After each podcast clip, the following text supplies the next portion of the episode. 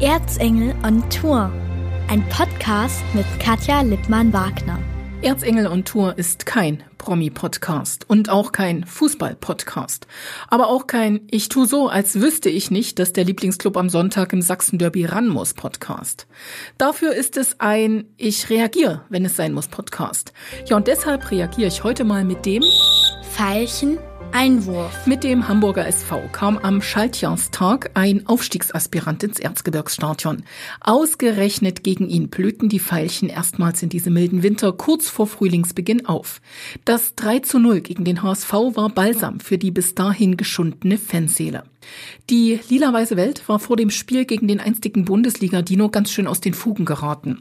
Der FC Erzgebirge Aue hatte nach einer grandiosen Hinrunde und einem souveränen Auftakt der Rückrunde zunächst seine Durchschlagskraft in 2020 vermissen lassen. Zwei Punkte und nur ein Tor in den ersten fünf Spielen des Kalenderjahrs reichten natürlich nicht für Gelassenheit. Vielmehr wurde immer wieder das Würzburg-Gespenst bemüht.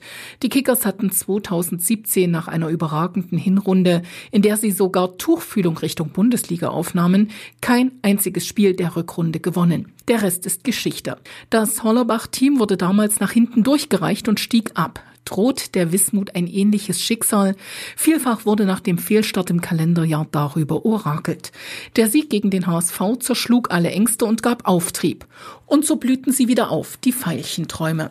Während die meisten die Bälle flach halten wollen, gossen einige wenige einen ordentlichen Schluck Wasser mit Dünger versetzt in die lila Pflanzen. Mögen sie kraftvoll in diesem Frühjahr gedeihen und vielleicht wachsen sie, naja, nicht unbedingt in den Himmel, aber zumindest auf einen Aufstiegsplatz. Ganz ehrlich, mir sind diese Träume zu ambitioniert. Natürlich sollte man es tunlichst lassen, in einem fahrenden Zug ohne Not die Notbremse zu ziehen oder gar aus dem fahrenden Zug zu springen. Aber es ist auch wenig zielführend, durch Menschenhand einen Zug etwas schneller ziehen zu wollen. Also verlassen wir die lila-weiße Traumwelt und kommen zurück auf den Boden der Tatsachen. Tatsache sind 34 Punkte nach 24 Spieltagen, komfortable Situation. Und Tatsache ist auch, am 25. Spieltag gibt es das Spiel der Spiele in Sachsen. Derbyzeit im Freistaat. Dieses kommt nach dem ersten Pflichtspielsieg im Jahr 2020 genau richtig, findet Mittelfeldspieler Philipp Riese. Wir haben eine super Stimmung, gerade nach der letzten Woche. Ähm, das ist ein Spiel, auf das sich jeder freut, genau wie auf dem HSV.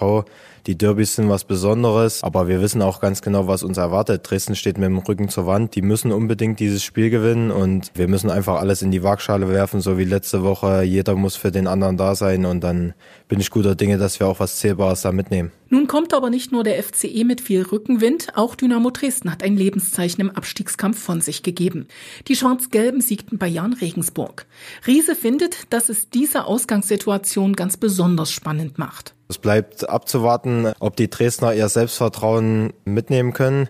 Ich denke, sie hatten auch eine lange Durststrecke. Der Druck ist auf jeden Fall bei den Dresdnern und nicht bei uns und ich denke, deswegen spielt das uns einen kleinen Tick mehr in die Karten. Elf Florenz ist am Sonntag natürlich auch das Ziel vieler FCE-Anhänger.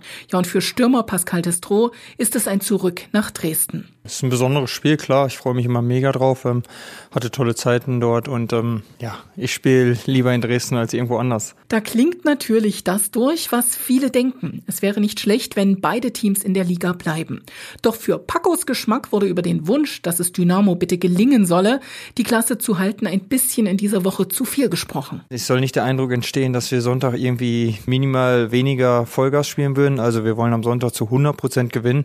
Aber na klar, was ähm, danach danach wünsche ich Dresden natürlich in jedem Spiel einen Sieg, weil ich hoffe, dass sie in der Liga bleiben. Ähm, ich habe damals was mit aufgebaut äh, in, in dem Verein, dass sie in die zweite Liga gekommen sind.